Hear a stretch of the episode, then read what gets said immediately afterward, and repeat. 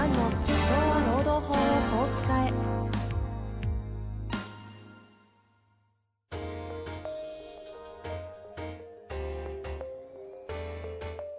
法律の下で展開されるビジネスの世界。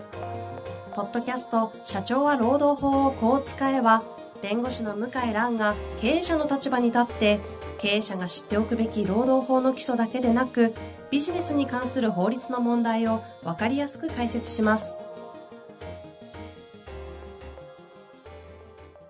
こんにちは、遠藤和樹です。向井蘭の社長は労働法をこう使え。向井先生、よろしくお願いいたします。はい、よろしくお願いします。さあ、今日も行きたいと思いますが、あの、はい前回の回でお話を最後、小出しにされた、テレワークが増えた時の事業、業、事業場外見なしですか、はい。あれが、こう、ね、本当に大丈夫なのかとか、その辺の話をですね、ふわーっとされて、すごい喉になんか骨引っかかったような感じで、小出しにしてないですよ。あのしてないですか？ええ、ちょっと話が波及したんだけども、時急間、時間が足りなかったっていう立て、立て付けになってます。立て付けになってるじゃないですか、やっぱり。立て付けたんですね。はい最近その辺が秀逸だなと思いますが。はいまあ、そんな中で、はいその。話はちょっとせずにですね、はい。はい。今日もご質問いただいてますので、早速行きましょう。はい。えー今日はですね、社経営者ですね、社労士の経営者、はい。男性でございます。37歳の方からご質問いただいてます。はい。毎回楽しい配信をありがとうございます。開業2年目の社労士です。2年目ですよ。2年目。はい。お礼が遅くなりましたが、第209回未払い賃金債権の放棄についての質問を取り上げていただいて、誠にありがとうございました。はい。ありがとうございました。覚えてますか ?209 回。覚えてま。す。はい。いつも法解釈だけでなく、労働者の心情などの現実問題も含めお話しいただけますので、大変勉強になります。はい今回は新規開業の化粧品販売兼エステ業からの相談を受け悩んでいることがありまして、その件を相談させていただきます。はい。化粧品、エステ業界あるあるだと思うのですが、業務委託契約についてです。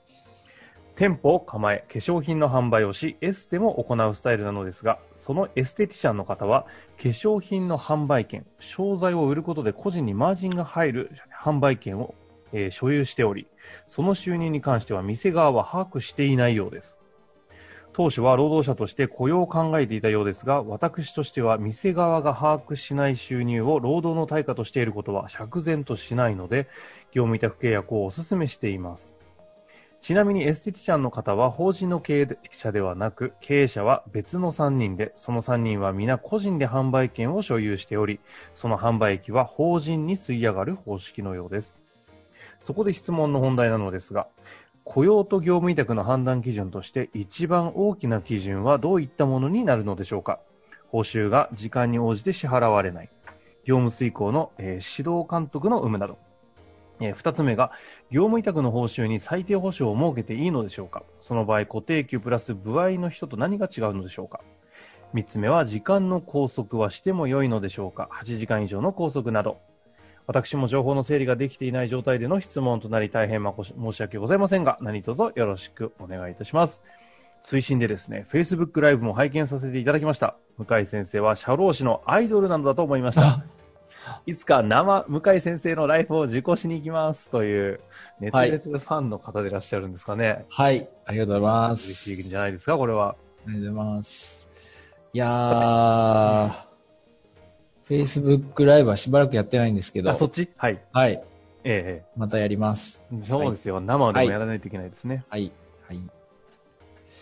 で、えっ、と、ねご質問ですが、はいちょ。っとこれ分かんなかったんですけど、はい。経営者は別の3人で、その3人はみんな個人で販売権を所有しておりっていうのは、そのエステティシャンの方以外の人が3人いて、でその3人もまた販売権を持ってると。みたいですね。ただ、この3人の経営者の方がどういったスキルとか持って、どういう立ち位置でやってるかは書かれてないですが、このエステティシャンが勝手にこの抱えエステをしながら売ってしまってるもの、販売権を持ってるものと同様のものを経営者も持ってるようですね。ただ、それが売れると、3人の場合は、会社の方に利益が吸い上がるんですが、エティエステティシャンは自分で持ってるその所有権を自分で行使しているということなんでしょうね。ああのーだ同じ商品と考えていいんですか？ね多分そういうことですよね、この文章からすると。ああ、そういうことか。いやー、じゃあすごいですね。すごいですか？うん。はいはい。こういう業界、いや、もう私知らなかったですね。ああ、いや、あんま聞かなくないですか、この話は。知らなかったですね。うん、お面白いですね。面白いですね。こんなことがなんか起きるんだなって感じですけどうんうん。うんなるほど。どっから行きますか？そうですね。まあ、ご質問ちょっと答えると、あ、いいですね。はい。雇用と業務委託の判断基準として一番大きな基準は、一番大きな基準はどういったものになるのでしょうかと。はい。まあ難しい。いや、実はすごく難しいんですが、あの、よく言われているのは使用従属関係といって、はい。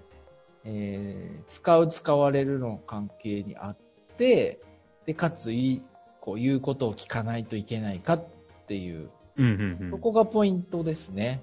なるほど。だから、まあ、言うことをどのぐらい聞かないければいけないかっていうのがポイントですね。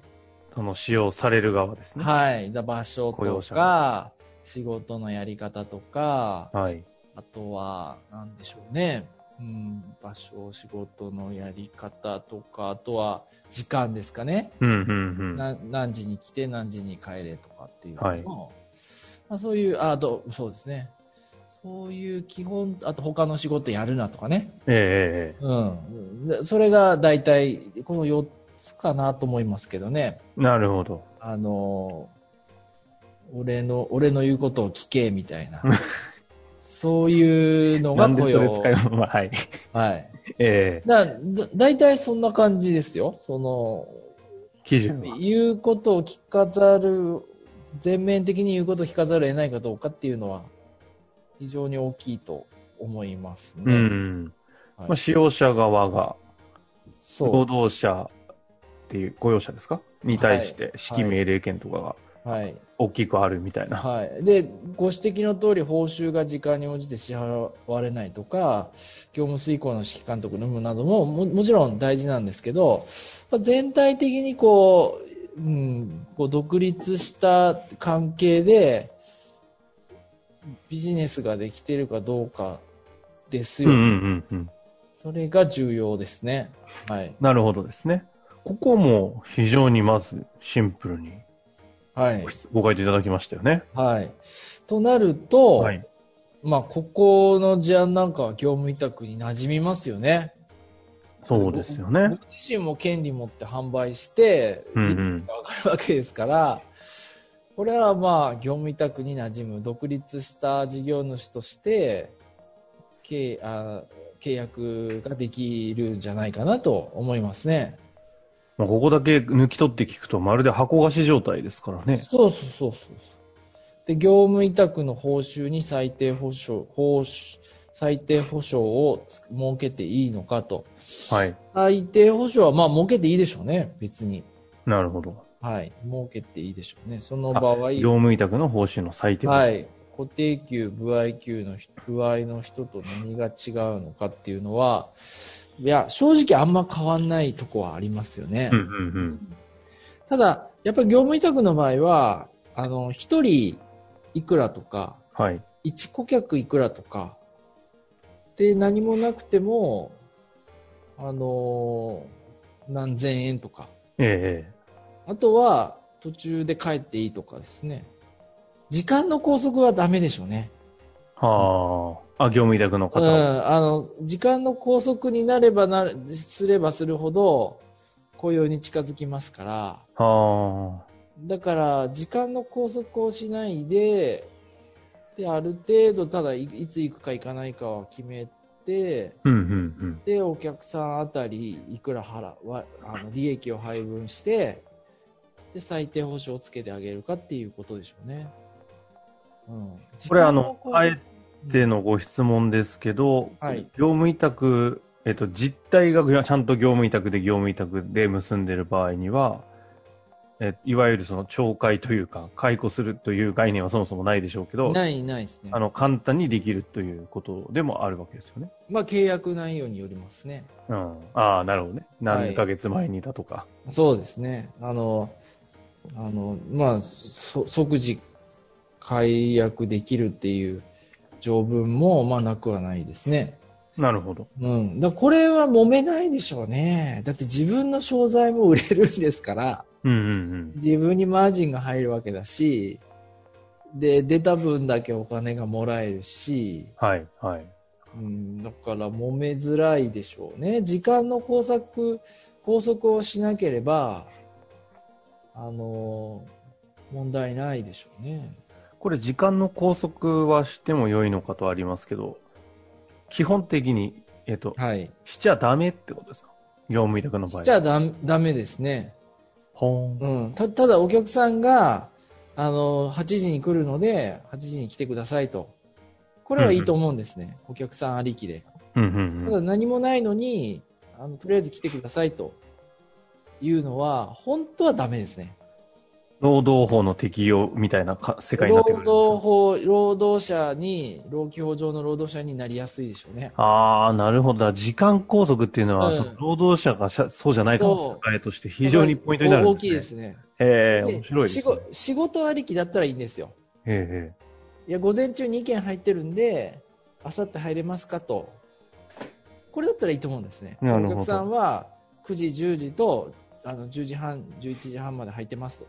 え。はい。これは OK だと思うんですけど、うんうん。いや、とりあえず、シフトを作るんで、ここ入ってくださいってなると、まあ、労働契約に近づくんですが、がですね、が、美容師さんはこういう契約が多くって、ほうほうほう。で、揉めてないんですよね。時間拘束もしてます、実質。業務委託契約だけれどもってことですか？業務委託契約だけど、揉めてない。です。業務委託で時間拘束実質あるけれども、揉めてないと。実質あるけど、揉めてない。ただ、うんうんあの、業務委託の方が稼げるので、文句が、文句が出てないんだと思います。あまあ、あと自由なんですよね。やっぱりあの、朝必ず出ないといけないとか、あの、厳密にはしてなくて、あこの時間帯は入ってくださいとか、まあ、あと出来高で払ってるから、あ。はいはいはい。出づらいんでしょうね。なるほど。時間拘束の部分はあるけれども、その部合だったりっていうところの機能の方で業務委託が使われているというケーもあると。う。はい。